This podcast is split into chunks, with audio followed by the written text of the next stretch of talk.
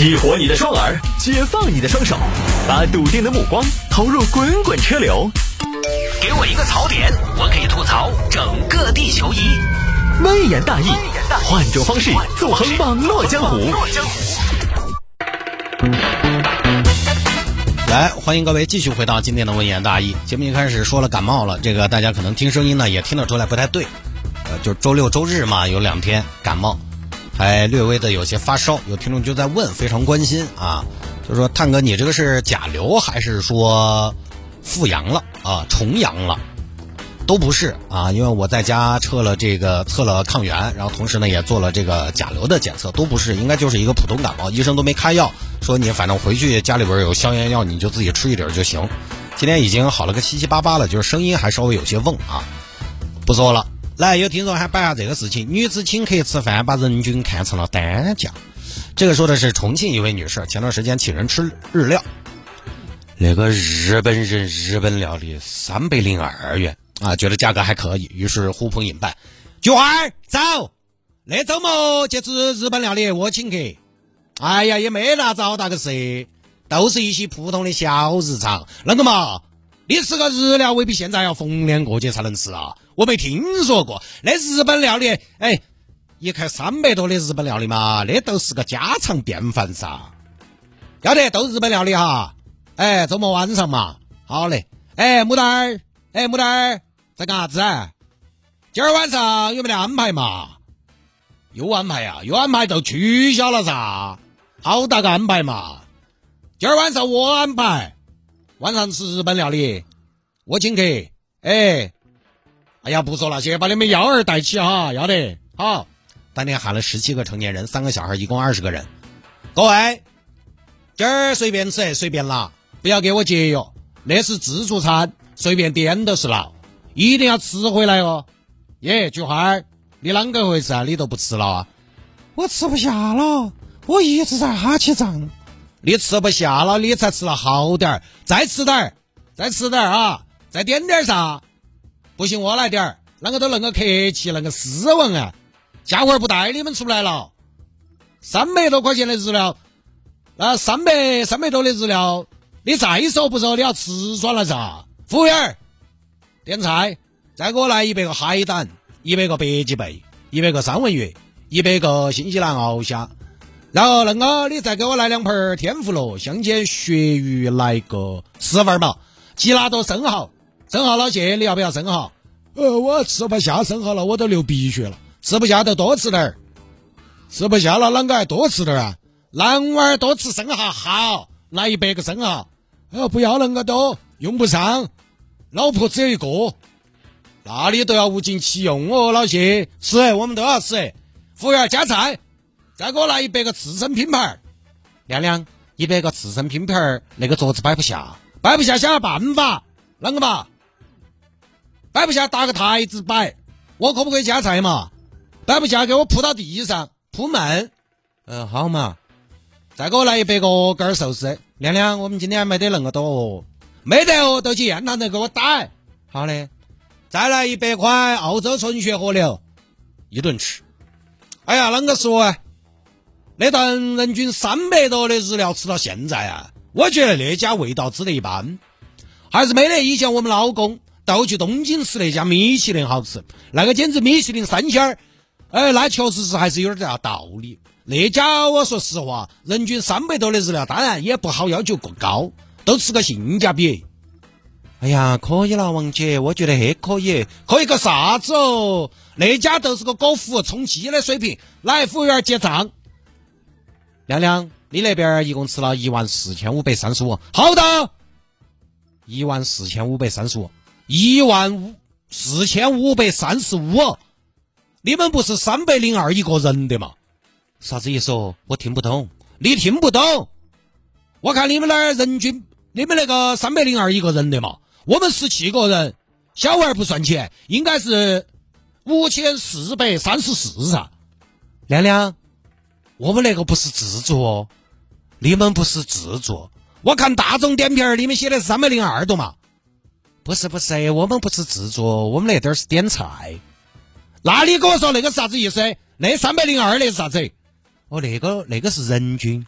那个是人均，是以前吃过的客人打分儿给我们评出的一个人均价格，它不代表是自助，那是人均。对，我还以为是自助哎，不是不是，我们是点儿点菜，你们是点菜。我今天算是被你们点傻了，点菜那是人均啊，当真话，当真话，人均也不对啊。我们二十个人一万四千五百三十五，我们人均都七百了，他也不是三百零二啊。亮亮，你也晓得日本料理啊，那个要看你咋个点，点哪些菜。亮亮，你看你今天吃的河牛、海胆那些。好大个胆子！你敢点一百个海胆？不对，不对，不对，没对，那个不是人均，那个是你们自己标注的三百零二一个人。不不不，我们是标注的人均。那问题是哪个店家要标注自己的人均啊？人均啷个后头会会啊？人均啷个后头会加个人啊？就这么个事儿啊！这个事情我在。复盘这个新闻的时候，我记得我以前是不是在节目里边摆过这个事儿？至少是摆过类似的，好像也是在重庆发生的，也是吃日料。难道是同一家日料店又上榜了？不晓得为啥最近这个事情又出来了。所以网上现在很多自媒体，他就是这样的，就很多朋友在给我发新闻线索、新闻内容的时候，你们也帮我筛选一下，就是看看它的日期。他很有可能是二零一五年的事情，噻这两年又开传播了，他东亚也丢给我。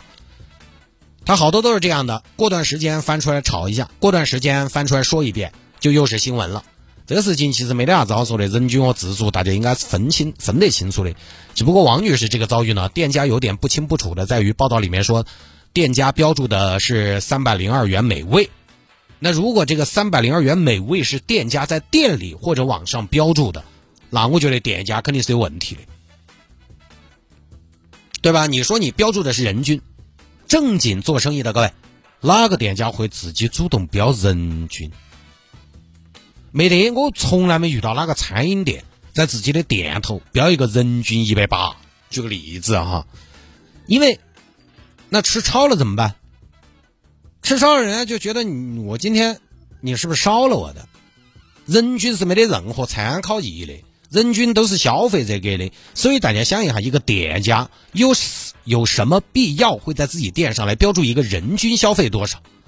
每桌人人数不一样，点的菜不一样，人均也不一样。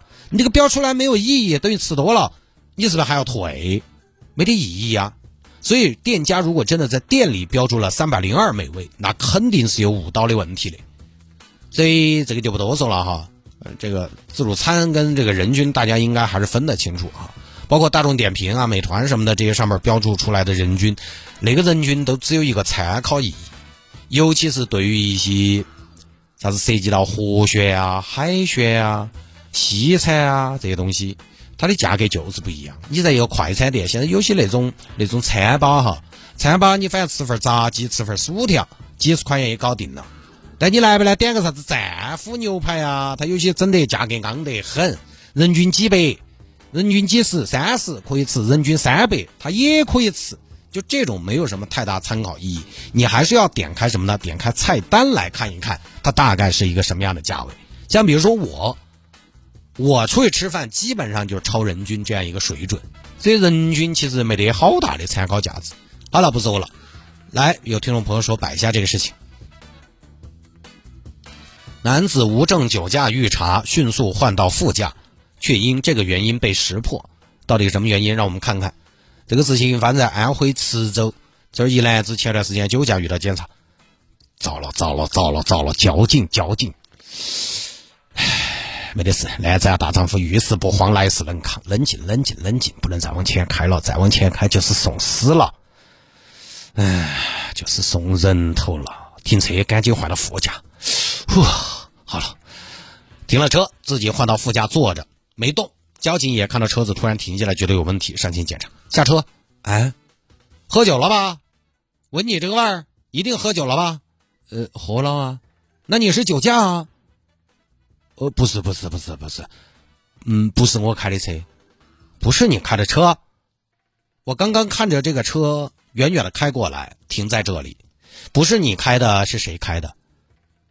我坐的副驾，咋可能是我开的呢？大哥，但现在的问题是你坐的是副驾，那你车上也没别人呢，就你坐副驾咋了？刚换的座位吧？你换座位之前，你没想想你车上还有人不？你车上但凡还有个人，你换个座位我也认。车上都没人，你往副驾跑，谁开车？真的不是我，我一直在副驾。那不是你，大哥是这样，你现在说不是你开的，是不是？是，真的不是我开的。那行，那你总得安排一个人来开吧，你得安排一个司机吧，对我们也好有个交代吧。你得有个人来开车呀。现在情况是，那既然你说不是你开的，那谁开的呀？嗯，你们看不到我。闹鬼了是吗？不是，我这个带点无人驾驶，是这种真无人驾驶啊！你就一个五菱宏光，现在都无人驾驶了，L 四级辅助驾驶啊！是的，是的，我这个我装了特斯拉那个 FSD 的，不是你车就三万块钱买个六万多的辅助驾驶啊！你这相当于给奔腾电脑用的正版的 Office 啊！我真的我一直在副驾，车上就你一个人，你一直在副驾，那主驾呢？就还是那句话，你得派个人来开车呀。哎呀，好嘛好嘛好嘛，我看的我看的我看的，哎呀，讨厌，紧到问，真的是早点承认不行吗？晚上喝的假酒啊？驾驶证没得，没有驾驶证也没有，你还酒驾？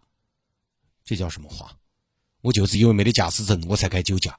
有驾驶证做起事来反倒麻烦一些，还怕吊销，瞻前顾后的，患得患失的，如履薄冰的。谨小慎微的，哎呀，就是说没有驾驶证，你还少了很多牵绊，就这么事儿啊，不升华了。啊，喝了酒真的是各种五花八门、异想天开的。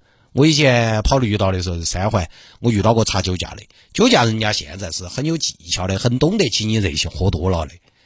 他三环辅道在那儿查，这边设个岗，很显眼，在岗的前前方啊，在岗的前方还埋伏着有交警。在那埋伏着，就但凡遇到这种临了、临到头，看到有岗的，马上停下来的这种司机，一个都跑不脱。人家是有埋伏的，等你看到你已经进入了交警的视线当中了，所以不要有侥幸心理啊！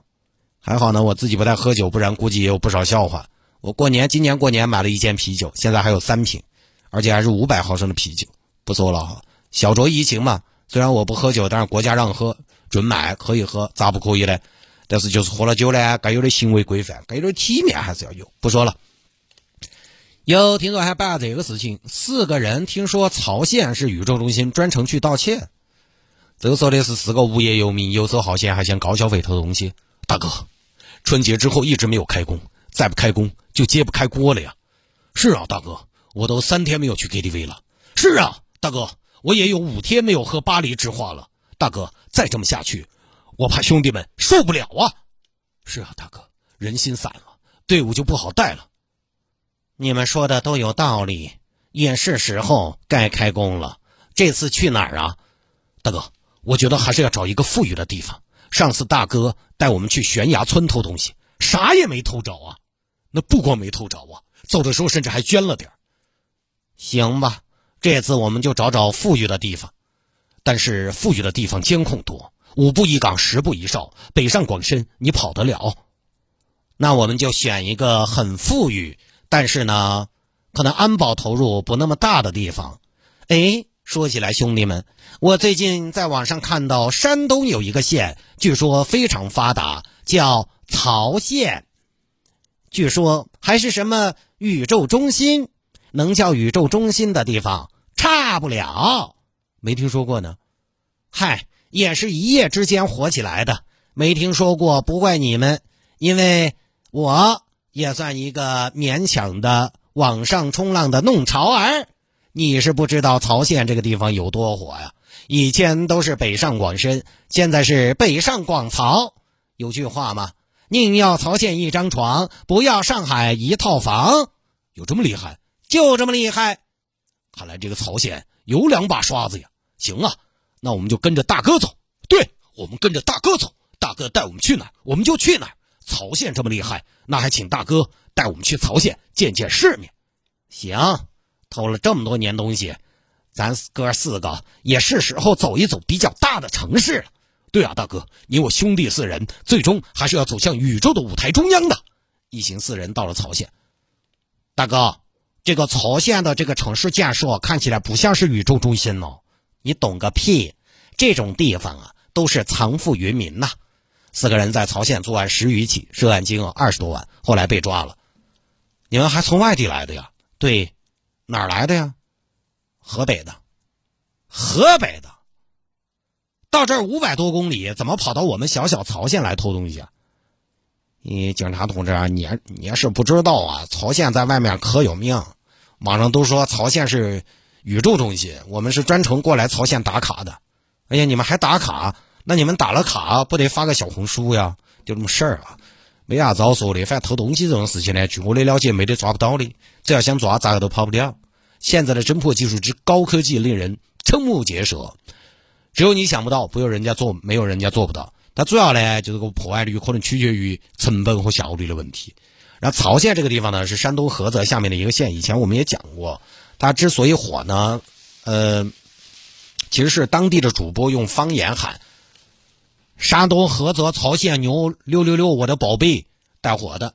现在一个人红的莫名其妙，一个地方有的时候也火的莫名其妙。曹县我们摆过的，一百七十万人，算是一个人口大县，GDP 呢五百亿出头。